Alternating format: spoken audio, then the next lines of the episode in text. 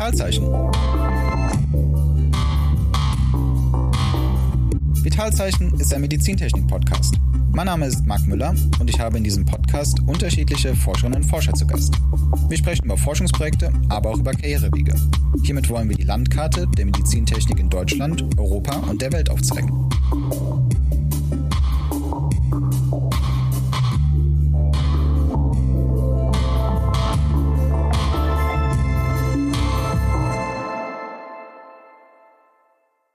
Heutiger Gast ist Mollen Schmidt. Mollen ist Doktorandin an der Uni Heidelberg. Wir sprechen über ihr Projekt, was dieses Projekt so besonders macht, was der Ansatz dahinter ist und was das Ganze mit einer Leiter zu tun hat. Gleichzeitig sprechen wir auch über das junge Forum der Deutschen Gesellschaft für biomedizinische Technik. Dieses koordiniert Mollen und was sich dahinter verbirgt und wie man daran teilnehmen kann, erfahrt ihr in dieser Folge. Ja, Maulin, voll schön, dass du dir heute Zeit für mich genommen hast, dass wir hier uns ein wenig austauschen können. Ähm, wir haben ganz spannende Agenda heute auf der Liste. Und ich würde mit etwas anfangen, was, glaube ich, für Studierende generell auch wichtig ist, nämlich ein, ein Netzwerk. Du bist total aktiv, schon seit Jahren in einer, ich nenne es mal Nachwuchswissenschaftlerinnen und Wissenschaftlerorganisation einer Dachgesellschaft, die auf jeden Fall deutschlandweit tätig ist. Und wenn es okay ist, würde ich dich bitten, das mal für uns so ein wenig einzuordnen. Vielleicht fangen wir mit der Dachgesellschaft an und gehen dann die Stufe tiefer, wenn das für dich okay wäre? Voll gern. Also oben angefangen ist es der VDE und äh, darunter gegliedert kommt dann zum Beispiel das VDE YoungNet. Das ist quasi das Nachwuchsnetzwerk, das den ganzen VDE betrifft. Allerdings gibt es natürlich im VDE sehr unterschiedliche Fachgesellschaften, nennen die sich. Die gehen in Richtung Automatisierungstechnik oder Energietechnik, aber eben auch die DGBMT, das ist eben die Deutsche Gesellschaft für biomedizinische Technik. Und da wiederum bin ich aktiv und natürlich haben auch diese Fachgesellschaften wiederum Schnittstellen mit dem YoungNet, was wir so versuchen, so ein bisschen abzudecken. Okay. Und ähm, aktiv bedeutet ganz konkret, also was muss man sich darunter vorstellen? Was, was ist so dein, dein Handlungsspielraum, den du hast oder den du ausleben darfst? Also aktuell vertrete ich den Nachwuchs, also die Studierenden und Berufseinsteiger, noch zusammen mit wem anderen in eben der Beiratssitzung der DGBMT und versuche da die jungen Themen in die Fachgesellschaft reinzubringen, aber auch eben die Fachgesellschaftsthemen wieder zurückzuspielen ins YoungNet zu den jungen Leuten, gerade zu den Studierenden, aber auch zu Berufseinsteigern und Promovierenden. Also das ist natürlich so die gesamte Altersklasse deckt das ab. Wie kommt man dazu? Ähm, hast du selber gemerkt, dass sich das generell interessiert? Hast du gemerkt, da fehlt irgendwie was, ich muss mich da einbringen? Oder hast du vielleicht auch davon profitiert früher und wolltest was zurückgeben? Was ist so die Motivation? Also mein Weg dahin ist gestartet in meinem Studium damals. Da gab es eine Hochschulgruppe vor Ort, die nicht fachlich spezifisch aktiv war, aber generell an der Ingenieurs-, also an der technischen Fakultät, die verschiedene Veranstaltungen gemacht hat. Von da aus bin ich dann ins deutschlandweite Netzwerk reingerutscht, bin aktiv geworden, wurde auch manchmal ein bisschen vielleicht überzeugt mitzumachen und habe dann schnell gemerkt, dass mich im überregionalen Netzwerk zwar das Netzwerk an sich schon interessiert, aber ich für mich mit meinem biomedizinischen Technik-Hintergrund mich mehr darauf fokussieren möchte, nicht Schaltblende von irgendwelchen Energiekraftwerken anzuschauen, sondern wirklich lieber aktiv zu werden in der Medizintechnik und zu gucken, was da für schöne Veranstaltungen sind. Also ich habe da auf lange Sicht einfach für mich mehr den Mehrwert in der Medizintechnik gesehen und bin dann daraufhin aktiv geworden ja. aus Interesse am Thema.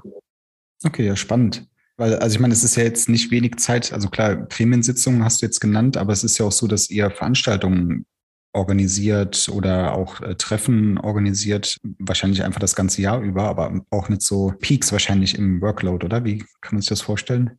Ja, also der große Peak ist unsere einmal im Jahr stattfindende Veranstaltung, die nennt sich Junges Forum BMT, also Junges Forum Biomedizinische Technik. Und die findet immer am Vortag der Jahrestagung der Fachgesellschaft statt. Und da machen wir jedes Jahr ein Programm für junge Leute, die sich dann eben da auch vernetzen können. Oft kennt man sich ja nicht. Man kommt aus so einer Tagung, kennt seinen eigenen Prof, kennt seinen eigenen Chef, kennt vielleicht noch den Kollegen von nebenan oder die Kollegin von nebenan und dann kennt man sonst keinen. Und dann haben wir halt eben so ein Format etabliert, vor Jahren schon, das da ein bisschen Erleichterung schafft und ein bisschen Hilfestellung gibt, erstmal wen kennenzulernen aus der eigenen Altersgruppe und daraufhin eben weiterzugehen und dann auf der Tagung Leute zu kennen und mit noch mehr Leuten ins Gespräch zu kommen. Also wir fangen da quasi jung an mit dem Netzwerk. Okay, und jung heißt, ich kann, wenn ich im Bachelor bin und zufällig auf diese Tagung gehe, schon dazu stoßen? Oder gibt es irgendwelche Limitationen nach unten oder oben? Also was jung, bin ich noch jung zum Beispiel oder ähm, wie sieht das aus? Also du wärst auf jeden Fall noch jung, wenn du Lust hast mitzumachen. Wir haben da uns selbst keine Altersgrenze gesetzt nach oben hin und unten natürlich auch nicht. Also Bachelor, wir haben auch im Team der Organisation dafür jedes Jahr auch Bachelor-Studierende, Master-Studierende, aber auch Promovierende und wir haben auch ja, tatsächlich sogar einen Professor mit in der äh, Organisationsrunde, okay. ähm, was sich aber so historisch ein bisschen entwickelt hat, dass der noch so mit Herz dabei ist, beratend. Ja, das ist doch auf jeden Fall schön. Das ist aber dann quasi, hast du gesagt, an die Jahrestagung angekoppelt, die natürlich auch jedes Jahr ähm, an einem anderen Standort eigentlich stattfindet, oder? Das heißt, gibt es dann auch noch so Teams vor Ort, mit denen man in Kontakt kommt oder wie organisiert ihr euch da? Das ist ja irgendwie ähm, so nebenher neben dem Studium oder neben der Promotion jetzt ja nicht mal gerade so gemacht, oder? Ja, ist auf jeden Fall sehr aufwendig und bedarf auch viel Arbeitszeit nebenher. Wir gucken, dass wir jedes Jahr wen vor Ort da haben, einfach weil es von außerhalb zu organisieren schon auch schwerer macht.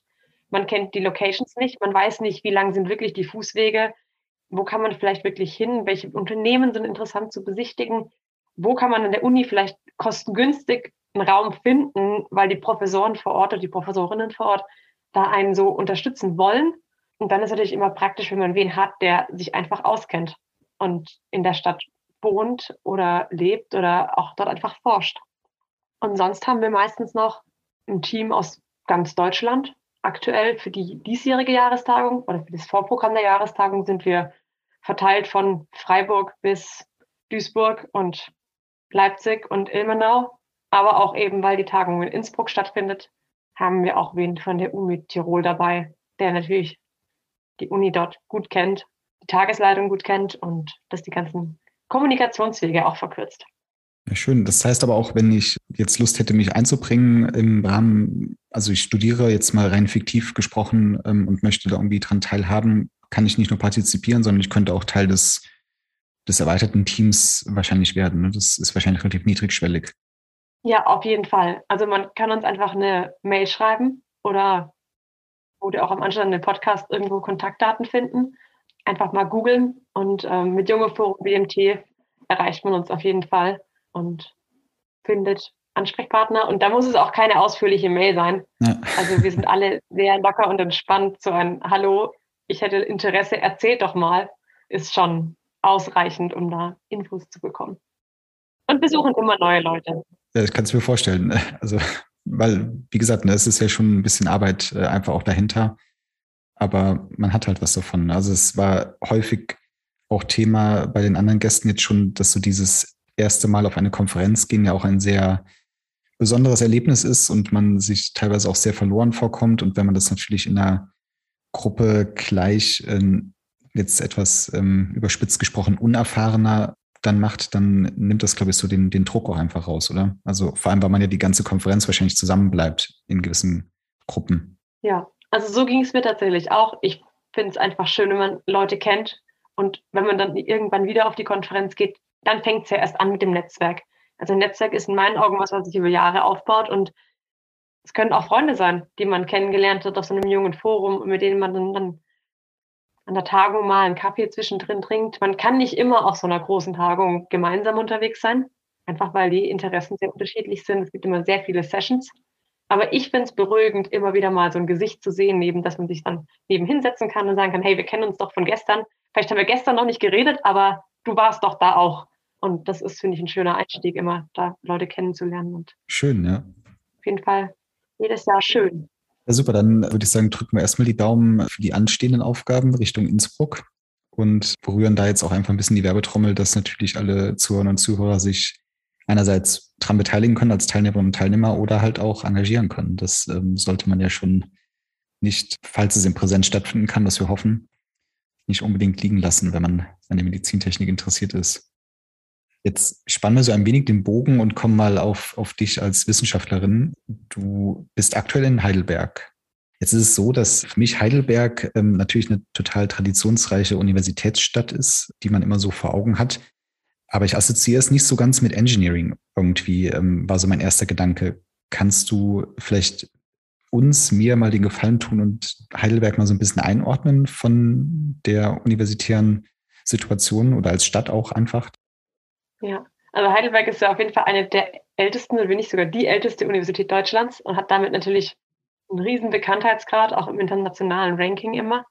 Natürlich ist Heidelberg bekannt für Medizin, auch sehr viel Chemie und Naturwissenschaften. Auch das DKFZ sitzt zum Beispiel hier ganz groß und andere Krebsforschungseinrichtungen. Wir haben hier vier Max-Planck-Institute.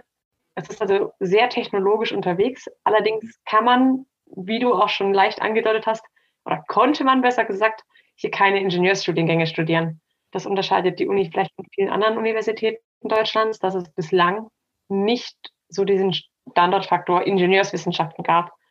Und das hat sich jetzt zum Oktober hin geändert. Seit Oktober gibt es eine Ingenieurwissenschaftliche Fakultät hier in Heidelberg, die sich so über die nächsten Jahre hin immer wieder weiter aufbauen wird.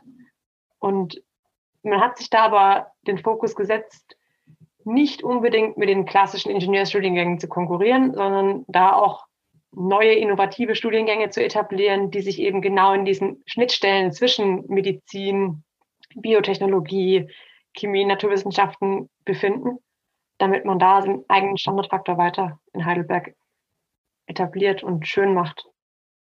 Okay, spannend tatsächlich. Also wusste ich gar nicht. Ähm, gut, dass wir das Thema jetzt anreißen, weil ähm, was wären das für Studiengänge? Also gibt es ja schon welche in Planung? Weißt du das zufällig? Ich weiß sie nicht alle auswendig. Es soll auf jeden Fall was Richtung Medizintechnik geben. Es wird was geben, das sich ähm, Molecular Systems Engineering nennt. Auch die Bioinformatik wird dann etabliert werden an der Ingenieursfakultät und weggehen von der naturwissenschaftlichen.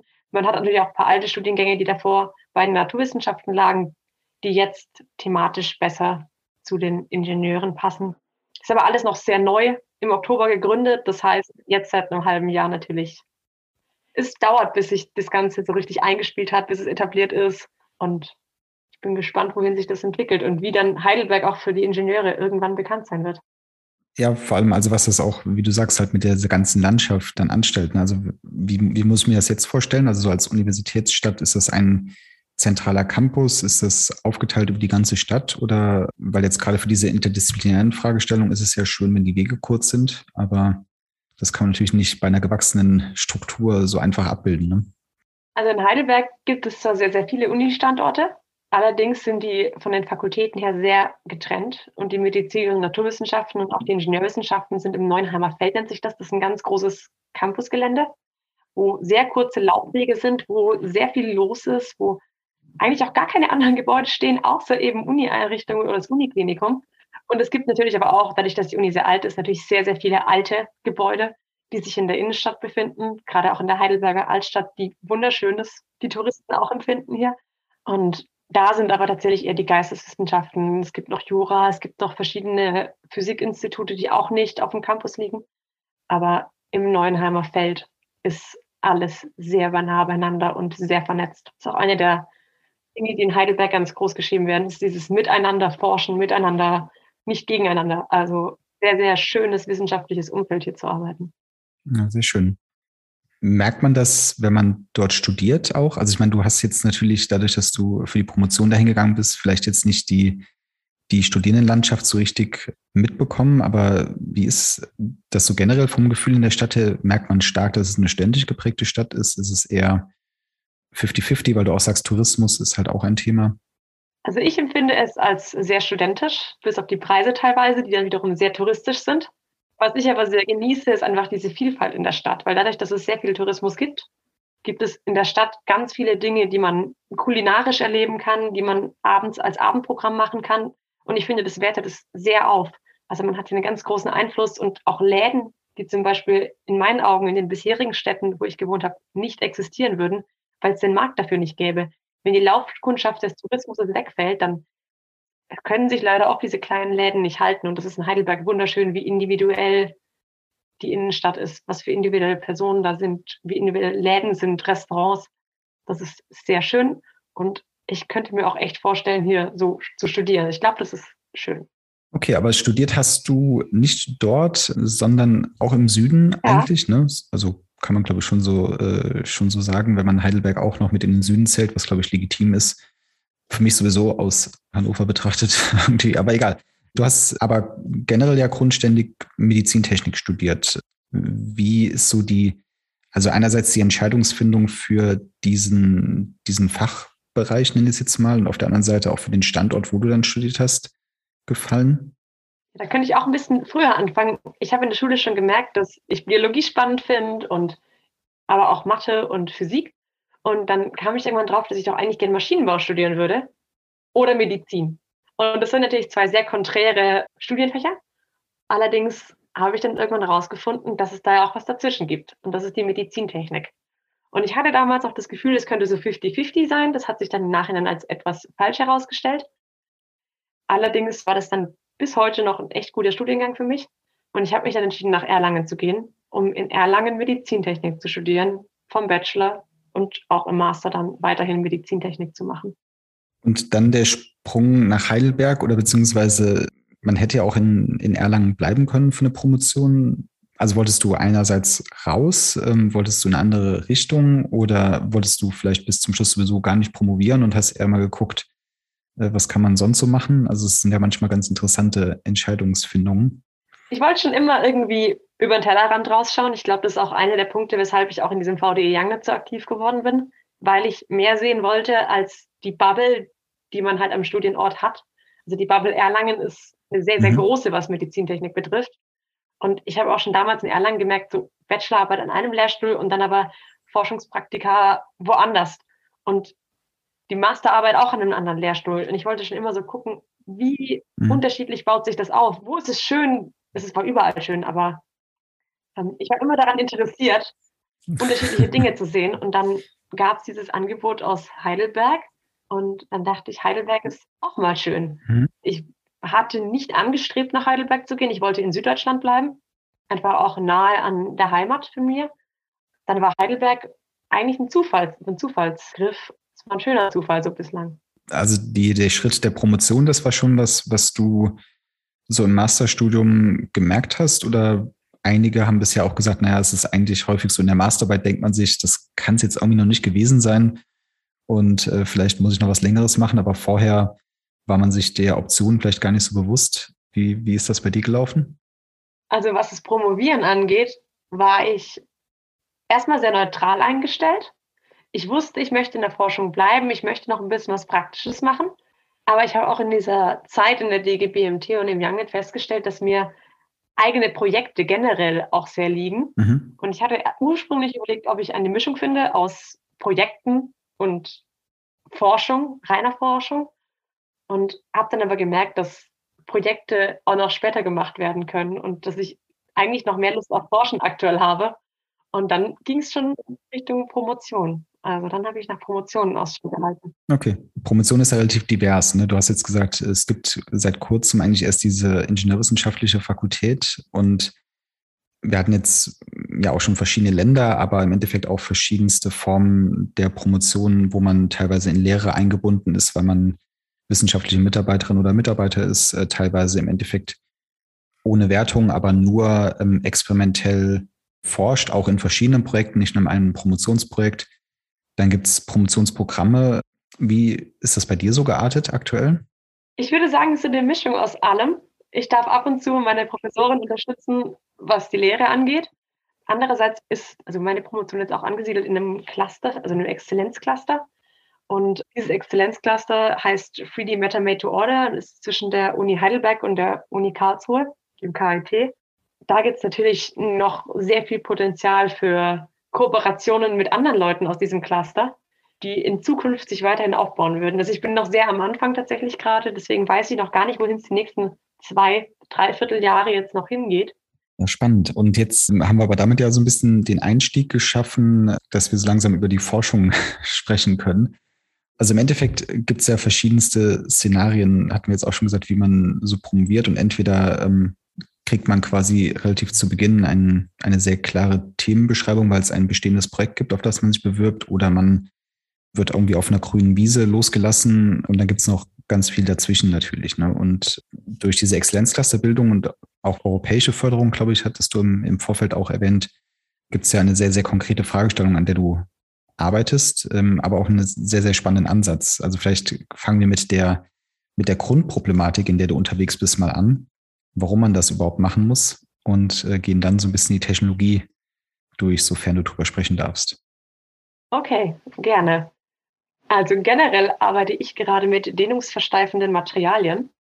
Wenn man sich das so im Grundlegenden anschaut, ist es so, dass die Materialien, die wir als Ingenieure kennen, sehr klassische Dehnungsverhalten aufweisen. Und wenn wir uns aber den Körper anschauen oder biologische Systeme, gibt es da plötzlich Dinge, die wir von unseren klassischen Materialkundenkenntnissen gar nicht kennen. Beispielsweise unsere Venen, unsere Arterien oder unsere Haut. Sie versteifen sich nicht linear beispielsweise, sondern tendenziell eher exponentiell. Und umso mehr man sie dehnt, umso steifer werden sie. Das ist was, was je nach Kurvenverlauf dann natürlich in unseren klassischen Materialien nicht vorhanden ist. Ein Elastomer beispielsweise hat einen sehr linearen Verlauf. Das versuche ich gerade aktuell ein bisschen nachzustellen auf der materialwissenschaftlichen Seite. Und dafür nehmen wir elastische Materialien und geben denen eine neue Form. Durch diese großen Formanpassungen schaffen wir es, dass unser Material sich beispielsweise mit einer fast exponentiellen Kurve dehnungsversteifend verhält und eben die Kraft verstärkt. Okay, jetzt müsste man vielleicht für die unwissenden Zuhörerinnen und Zuhörer noch erklären, warum ist das denn wichtig? Also warum muss ich die mechanischen Eigenschaften ideal abbilden? Was, was kann passieren, wenn nicht beispielsweise? Das ist so, wenn wir unser biologisches System anschauen oder unseren Körper, dann haben alle Zellen eine Umgebung, die sie so auch favorisieren würden. Da spielen Steifigkeiten des Gewebes eine Rolle, aber auch die Viskosität beispielsweise. Und Zellen in ihrer Entwicklung entwickeln sich auch wegen des Gewebes außenrum in die Richtung, in die sie sich von der Stammzelle hinweg entwickeln beispielsweise. Und auch andersrum, wenn wir Implantate haben, dann müssen die, um biokompatibel zu sein, den mechanischen Anforderungen unter anderem des Gewebes, wo sie eingesetzt werden, entsprechen. Weil sonst das Gewebe außenrum mit den Zellen beispielsweise dieses Implantat nicht annehmen würde.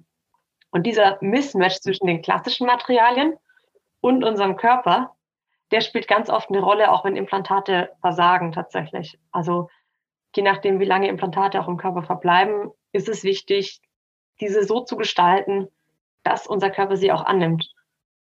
Deswegen ist es wichtig, da eben auch zu erforschen, ob man das vielleicht vom Materialverhalten noch besser hinbekommt als aktuell auf dem Markt verfügbar und das Ganze beispielsweise dem Gewebe wirklich anpasst von der Materialeigenschaft. Aber das heißt ja auch, dass das quasi so eine typische oder ein typisches Beispiel dafür ist, wo sich die, ich nenne es jetzt mal klassische Ingenieurwissenschaft des Maschinenbaus von der Medizintechnik unterscheidet. Weil als Maschinenbauingenieur, je nach Fragestellung, würde ich das Material auf eine Maximalbelastung hin auswählen, bisschen Sicherheit draufrechnen und hoffen, dass ähm, ich gut gelegen habe und dass beispielsweise mein Stahlseil vom Aufzug niemals reißt. Aber du als Medizintechnikingenieurin sagst jetzt, es macht halt einen Unterschied, ob in dem Aufzug dann auch noch drei Leute drin stehen, die rauf und runter hüpfen. Also so sinngemäß, oder? Also du betrachtest quasi noch andere Fragestellungen in deiner Aufgabe, oder? Auf jeden Fall. Ich fand das so schön, letzte Vorlesung hat jemand gesagt, naja, wenn das Implantat nicht hält, warum machen wir es dann nicht fester? Dann hält es vielleicht länger.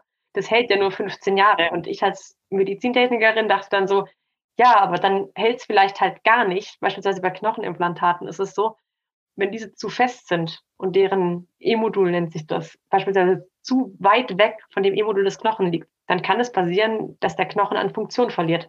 Weil alles Gewicht, was wir beispielsweise dem Knochen wegnehmen, was er selbst tragen muss, führt dazu, dass der Knochen sich abbaut. Und das ist bei dem Knochen natürlich ein Beispiel, was sehr, sehr ja, grundlegend ist, lässt sich natürlich für andere Bereiche des Körpers auch abstrahieren gibt Bereiche, da werden, werden Probleme entstehen, wenn sie eben nicht den natürlichen Anforderungen des Gewebes entsprechen. Und genau dieses Beispiel, man macht es fester und steifer und das Stahlseil hält dann, ist zum Beispiel bei Knochenimplantaten aus Metall genau nicht der Fall. Ja. Einfach, weil es eher dazu führt, dass der Knochen dann verschwindet, weil jemand anderes die Kraft abnimmt und übernimmt. Ja, das ist halt also tatsächlich eine, eine spannende Aufgabe. Also du ähm, hast eben im, im Vorgespräch auch gesagt, momentan sind wir so sehr herzlastig. Ähm, aber dein Thema ist ja auch im kardiovaskulären Bereich unterwegs. Und da würde man ja jetzt nicht unbedingt äh, vermuten oder vielleicht doch, je nachdem, wo man jetzt, äh, also wie viel Vorkenntnis man hat, dass das ein Problem darstellen könnte. Warum ist es bei, bei Blutgefäßen ein Problem, wenn man das nicht anpasst? Auch bei Blutgefäßen ist es eben so, dass man da aufpassen muss, dass die mechanischen Eigenschaften denen des eigentlichen Blutgefäßes auch nachempfunden sind. Und gerade Blut ist was ganz Spezielles, was Oberflächen angeht, was Verwirbelungen angeht und vor allem viele Patienten, die bereits ein Problem haben mit ihrem kardiovaskulären System, die haben auch mit dabei Erkrankungen, die das Ganze auch wieder beeinflussen. Und jetzt zum Beispiel bei Bypass-Operationen ist es so, da nimmt man aktuell meistens Patienten eigenes Material oder ähm, von anderen der eigenen Spezie Materialien, die man verwendet, um eben die blockierten Arterien, Venen zu umgehen mit einem Bypass. Und da ist es so, dass eben je nachdem, wie lange man überbrücken muss oder wie wenig Material im Körper noch vorhanden ist, das man verwenden kann, eben synthetische Materialien auch zum Einsatz kommen müssen. Und da ist es wiederum sehr schwierig, weil diese nicht den natürlichen Eigenschaften des Körpers entsprechen und da auch wieder zu Problemen führen können. Die Blockaden innerhalb des Blutsystems können dann auch wieder auftreten. Natürlich ist auch der Übergang zwischen dem Implantat und der Vene oder der Arterie ein Schwachpunkt. Und ähm, ja, also ein, ein multifaktorielles Problem eigentlich. Ne? Du hast die mechanischen Eigenschaften, die stimmen müssen, du hast die Materialeigenschaften, die stimmen müssen. Und wenn eins davon nicht ideal passt, dann ja, beeinträchtigt es die, die Lebenserwartung des Implantats wahrscheinlich massiv. Ne? Korrekt. Ähm, bevor wir jetzt vielleicht die Technologie ein wenig mehr vorstellen, wenn das okay ist, würde ich mich aber jetzt noch fragen, das Gewebe ist ja, wie du schon gesagt hast, aufgebaut aus Zellen und wiederum ja umgebender Matrix extrazellulär, die sozusagen die Zellen irgendwie in, in einem Gewebe dann zusammenhält. Und das stelle ich mir jetzt sehr, sehr anspruchsvoll vor, wenn man sagt, man will das mit einem, mit einem einzigen Material in irgendeiner Form äh, abbilden. Also auf der einen Seite wie und auf der anderen Seite aber auch, gerade wenn es synthetisch ist, wird es ja auch permanent im Körper verbleiben. Und wie soll dieser Gesamtansatz ähm, funktionieren? Also vielleicht können wir das mal nutzen, um das so ein bisschen auseinander zu dröseln was ihr genau vorhabt. Okay.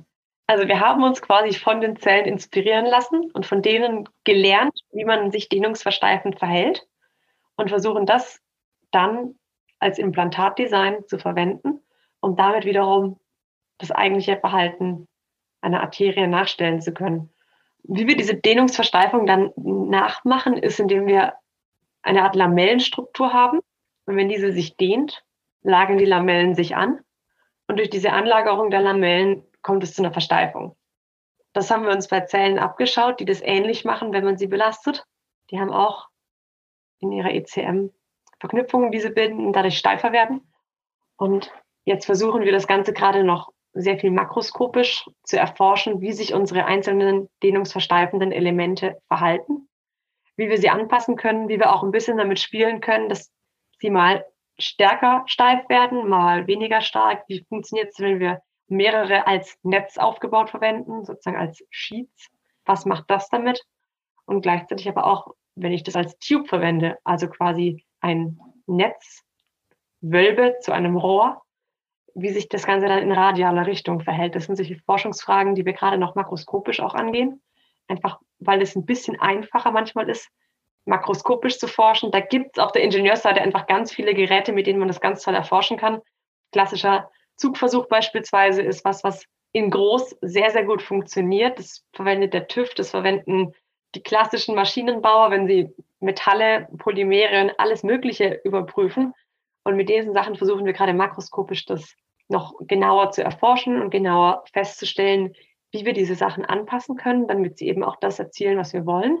Und von da aus versuche ich allerdings auch gerade das Ganze dann kleiner noch darzustellen. Also wie man es schaffen kann, das Ganze von groß klein zu machen und das wiederum aber auch zu messen. Also ich würde selbst gerne nachweisen, dass dieser Effekt auch, wenn das Element des Dehnungsversteifenden nur ein paar Mikrometer groß ist, dass es immer noch funktioniert und dass da eben nicht weitere Eigenschaften dahin zukommen, ja, die noch zu erforschen sind.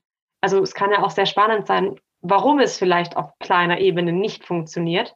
Das könnten die nächsten Fragestellungen werden. Aber ich persönlich fände es natürlich schön, wenn ich das einfach darstellen und zeigen könnte, dass es wirklich auch klappt in klein. Und von da aus wieder eben auch, wie klein man gehen kann mit eben so einem Tube, mit so einem Rohr, das man beispielsweise für kardiovaskuläre Bereiche einsetzen könnte. Und von dem eigentlichen Medizinprodukt dann, das im Endeffekt für uns in unserer Vorstellung ein Rohr ist, vielleicht mit einem Inlay und einem äußeren Netz außenrum, damit es ein bisschen freundlicher für die Zellen ist und für das Gewebe und gerade auch fürs Blut, von den Strömungseigenschaften, dass wir es da schaffen, eine Art Rohr zu nehmen oder ein flexibles Rohr aus einem Elastomer mit unserer dehnungsversteigenden Eigenschaft. Und dann ist aber der Weg bis zu einer medizinischen Zulassung noch lange. Also die medizinischen Zulassungen dauern ja generell sehr lange. Ich persönlich würde gern tatsächlich noch das Ganze dann abgleichen mit einem biologischen Material, mit derselben Methodik. Ich würde sehr gerne einfach das biologische Material mit derselben Methodik vermessen wie mein eigenes Material, einfach um wirklich rauszufinden, wie nah kommen wir ran, wie gut sind wir schon mit dem, was wir getan haben. Und um das klein zu kriegen von diesem makroskopischen, ist halt noch auch sehr, sehr schwierig.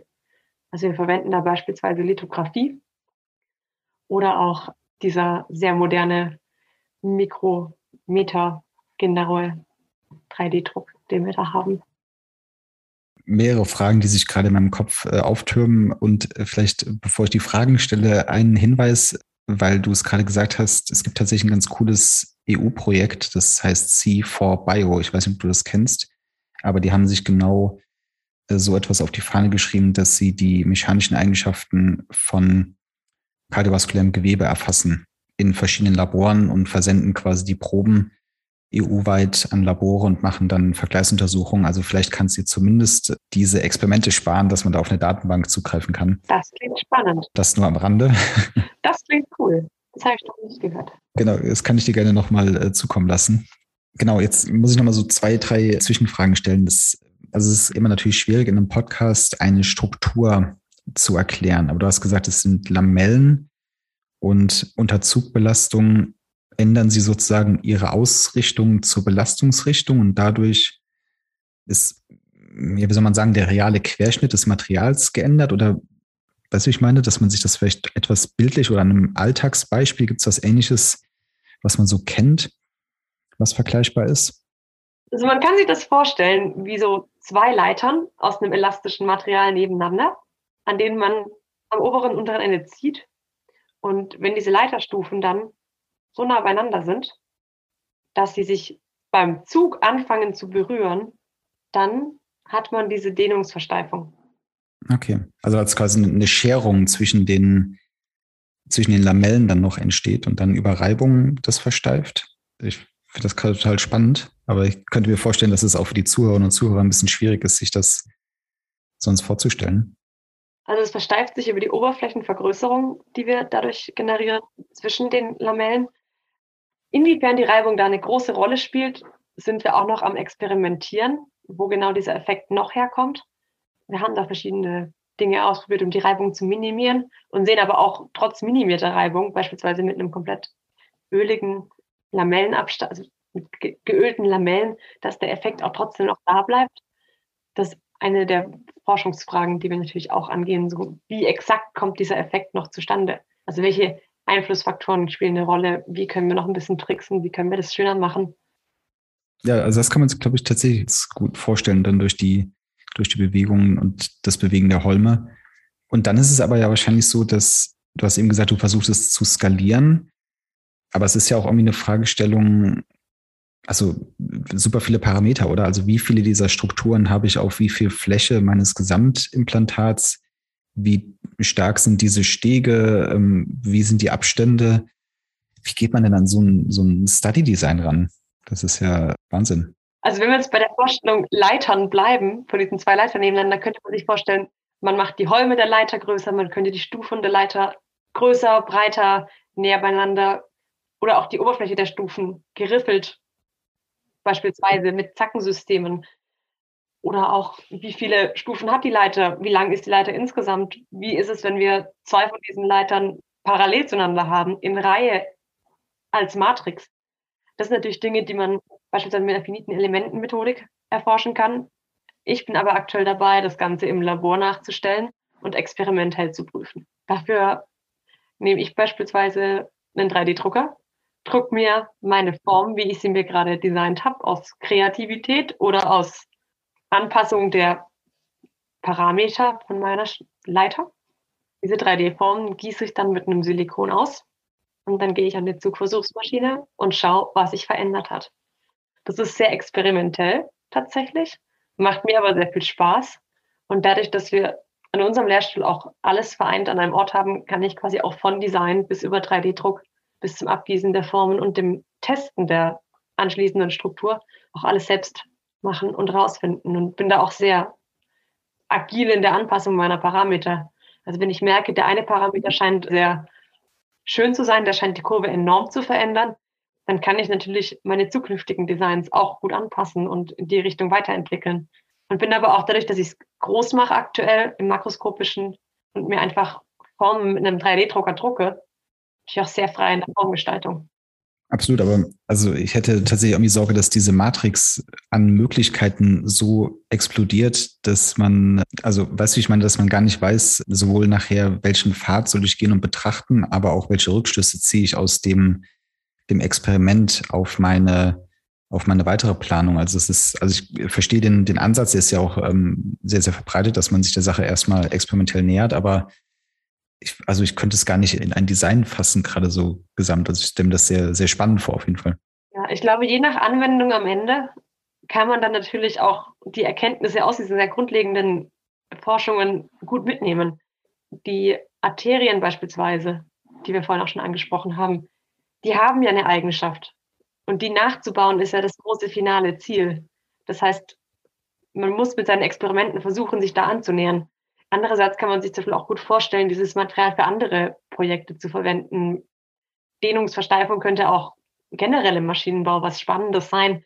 Dann sind wir natürlich weit weg von dem, was wir ursprünglich wollten für eine Arterie. Die Thematik aber über eine Dehnungsversteifung bleibt natürlich erhalten. Deswegen finde ich es gerade gar nicht so schlimm, experimentell unterwegs zu sein. Ich genieße das eigentlich gerade sehr und ich glaube, unsere Anwendung später schränkt uns automatisch schon auf ein Design dann später ein. Das wird den Weg vermutlich von alleine ist so ein bisschen etappenweise weiterentwickeln, dann aber immer wieder gucken, was ist das finale Ergebnis, wo wollen wir hin und das Ganze nochmal abzugleichen. Du hast gesagt, es schränkt das etwas ein und du hast es eben auch angedeutet, weil das Fertigungsverfahren vielleicht auch noch gar nicht in der Lage ist, diese Skala, die du brauchst, überhaupt zu erreichen? Also glaubst du, dass das realistisch schaffbar ist, auch noch für dich? Oder muss eigentlich noch etwas entwickelt werden, bevor man den Schritt gehen kann, das so weit runter zu skalieren, wie es im Körper geschieht.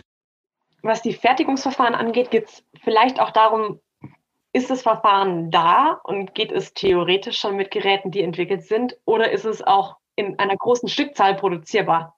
Das sind so zwei Fragen, die man vielleicht auch trennen kann. Zum einen, es gibt schon 3D-Drucker beispielsweise, die so klein gehen können. Auch die Lithografie kann sehr, sehr feine Strukturen herstellen. Andererseits ist die Frage, wie anwendungsorientiert ist es? Wie, wie teuer würde später ein Implantat werden? Und ich glaube, da muss ich noch ein bisschen mein Design auch vielleicht anpassen oder auch andersrum noch ein bisschen rausfinden, wie man am Ende was in großer Menge herstellen könnte. Weil diese Forschung an sich, mal was mit einem 3D-Drucker zu drucken und zu gucken, ob es klappt, oder auch eine kleine Struktur als Vene zu drucken, geht natürlich. Allerdings die Frage, wie kann man das industriell umsetzen, wäre dann die nächste. Also ist gerade, also ich glaube, diese industrielle Umsetzung ist eine der großen Schritte, die in Zukunft noch folgen müssen bei uns tatsächlich. Aber glaubst du, dass das das Ziel sein muss, solcher Therapien? Also ich stelle mir immer vor, dass eigentlich ja die, der Riesen-Benefit dieser additiven Fertigung ja ist, dass sich eine kleine Stückzahl für den Patienten im Krankenhaus fertigen könnte. Und ich, also dass man weg von diesem Gedanken kommt, die Stückzahl liegt im Schrank und ähm, steht bereit, sondern ich fertige on demand in irgendeiner Form. Oder ist das etwas, dadurch, dass du jetzt sehr kliniknah unterwegs bist, wo du sagst, das trifft eigentlich gar nicht so auf Zuspruch, dass man das so lösen könnte? Die Idee finde ich ganz schön. Ist allerdings die Frage, wie groß ist auch das Problem in der Gesellschaft? Und gerade Bypass-Operationen sind die häufigste Herzbereichsoperation im ganzen Kardiobereich. Und ich glaube, da ist einfach schon auch der Faktor der, der Menge auch tatsächlich entscheidend, auch wenn wir natürlich Patienten individualisierte Implantate, was sehr, sehr Schönes sind. Aber ich glaube auch mit dieser immer älter werdenden Bevölkerung, dass wir da noch viel mehr auf Bypässe und Bypass-Operationen stoßen werden. Die Leute werden noch älter. Das Material aus dem eigenen Körper wird im Alter nicht schöner zu verwenden sein. Und auch der hohe Fleischkonsum beispielsweise, den viele Menschen an den Tag legen, ist ein großer Einflussfaktor, was Bypass-Operationen angeht. Aber könnte es nicht zum Beispiel sein, dass man, wenn man jetzt ein besseres Implantat bereitstellt, dass dann sowas wie erneute Operationen halt aus dieser Rechnung rausfallen und ich damit quasi in Gesamtsumme wiederum weniger Implantate brauche? Und also es ist jetzt nur so ein kleines Gedankenspiel, aber also ich persönlich finde es schwierig, wenn man sagt, man hat diese additive Fertigung und denkt sie großindustriell wie eine Spritzgussmaschine oder ein Extruder. Auch wenn es das natürlich gibt, ne? keine Frage von den Bauräumen und allem her. Aber irgendwie ist der Vorteil so dezentral eigentlich. Ja, muss ich dir eigentlich zustimmen. Also eigentlich ist es vielleicht, wenn man das große Ganze betrachtet, ganz schön, wenn man das so gut hat, dass, wenn man ein Implantat so gut entwickeln kann, dass man es individuell mit additiver Fertigung herstellen kann und das auch noch so den Outcome beeinflusst und das Ergebnis der Operation so beeinflusst, dass man vielleicht keine erneute Operation benötigt. Das wäre natürlich eine unglaublich schöne Vorstellung. Und ich glaube, das sollte auch so das große Ziel sein.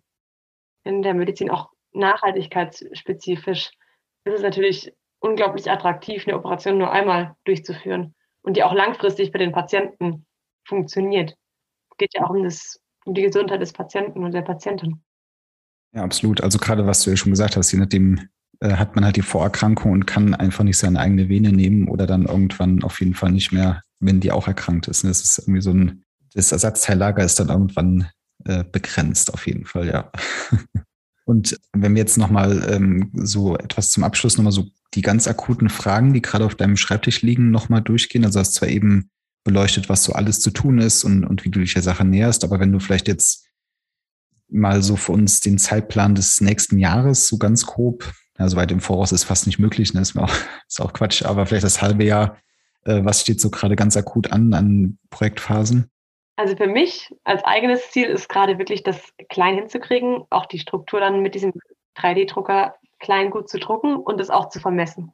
Und dieses Vermessen ist noch eine der Dinge, die gerade ein bisschen schwierig sind, einfach weil man eben auf dieser Mikrometer-Ebene auch mikrometerfähige Schrittmotoren beispielsweise braucht oder andere Techniken, die einen Zugversuch gestalten können. Und auf so einem kleinen Level existieren diese Techniken nicht so etabliert wie in groß.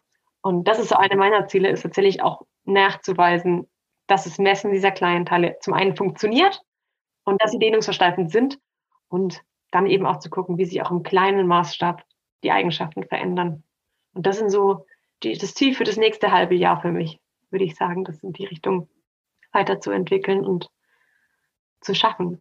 Also wirklich ganz, ganz konkret die, die Runterskalierung jetzt, die so richtig auf der Tagesordnung steht. Und weil du es eben gesagt hast, du fertigst additiv und gießt, quasi formst es ab. Wie ist dann die Strategie fürs Runterskalieren? Additive Fertigung zwar auch schon, aber welche Verfahren? Was kommt dann noch zum Einsatz, damit man das abbilden kann? In dem Fall würde ich tatsächlich sehr gerne mit meinem Silikon schon 3D drucken. Also keine Form drucken, sondern das Silikon direkt drucken. PDMS in dem Fall. Und dafür müssen natürlich auch noch die Tinten ein bisschen angepasst werden. Das, was ich aktuell nutze, ist biokompatibel. Das ist auch kommerziell erhältlich, diese Tinte, oder diese Resin. Das versuche ich gerade aktuell dreidimensional natürlich auch zu einer Art Vene schon zu drucken, wo diese dehnungsversteifenden Elemente schon 3D additiv gefertigt schon da sind, dass man keinen Abgussprozess mehr hat, dass man ja nicht noch einen zweiten Prozessschritt einführen muss, sondern dass es wirklich schon aus dem 3D-Drucker so rauskommt. Das wäre so das Ziel. Und das ist ein, ja, ein 3D-Drucker, der arbeitet über ähm, zwei Photonenpolymerisation, hat also eine, eine sehr hohe Genauigkeit, aber zwischen klein und groß, diese mittleren Bereiche, die sind teilweise sehr schwierig. Okay, interessant. Weil, also, wo scheitert es dann in dem Fall? An der Technologie tatsächlich, würde ich sagen. Also in meinen Augen eine Technologie, das ist eben, äh, ja, in unserem Fall, es gibt verschiedene Objektive, die wir verwenden zum Drucken. Je nach Objektiv können wir eben sehr genau, aber auf einem sehr kleinen Volumen oder andersrum mit einem größeren Volumen insgesamt, aber mit weniger Genauigkeit drucken. Da gibt es natürlich irgendwo so eine technologische Grenze zwischen, wie genau kann ich runtergehen und gleichzeitig, wie groß kann ich drucken. Da bin ich aktuell ein bisschen rumexperimentieren, was funktionieren könnte für uns. Weil, also was mir jetzt gerade noch eingefallen ist, wo du wahrscheinlich dann ja auch dran bist, ich glaube, du hast es eben auch so angedeutet, über die direkte additive Fertigung könntest du ja auch in Wandstärke nochmal dein, dein Muster anders gestalten. Also könntest über die Wand gesehen wahrscheinlich so Gradienten abbilden und nicht nur in, in Zugrichtung in irgendeiner Form, was es natürlich nochmal ein bisschen komplizierter macht wahrscheinlich. Ne? Ja, das sind auch solche Dinge, die man sich halt überlegen kann. Wie sind Gradienten möglich in Wandrichtung, aber auch vielleicht über den Verlauf von einem Gewebe? Ja, das sind solche Fragestellungen, die in klein natürlich noch spannender sind als in groß, weil es im Körper einfach sehr viele Stellen gibt, wo Dehnungsversteifung passiert. Also auch bei Muskeln zum Beispiel. Die haben auch im passiven Verhalten eine Dehnungsversteifung. Das heißt, ihr müsst, äh, müsst die eine Aufgabe lösen und werdet wahrscheinlich bei dem Weg für die Blutgefäße gegebenenfalls Lösungen für andere Gewebe finden. Ne? Das kann man sich wahrscheinlich so schon ausmalen. Das wäre schön und das finde ich, zeichnet Wissenschaft ja auch immer so aus. Also man hat ja selten eine Fragestellung, die am Ende final beantwortet ist, sondern entweder man hat eine Sackgasse, was nicht weniger schlimm ist oder schön ist als weiteren Weg, aber wenn es weitergeht, dann geht es meistens auf 20 Wegen weiter und nicht mehr auf einem. Also jede beantwortete Frage macht ja neue Fragen auf in der Wissenschaft. Und ich glaube, das wird viel Potenzial haben, woanders eingesetzt zu werden auch. Mollen, das war das perfekte Schlusswort, muss ich gestehen, um nochmal die Wissenschaft in den Fokus zu heben, aber auch was es bedeutet, äh, in der Wissenschaft zu arbeiten. Ich könnte jetzt hier tatsächlich noch wirklich über eine halbe Stunde mit dir reden, aber ähm, ich habe das Gefühl, dass das dann die Zuhörer und Zuhörer etwas strapaziert, weil wir natürlich irgendwie zu tief ins Detail vielleicht auch eintauchen.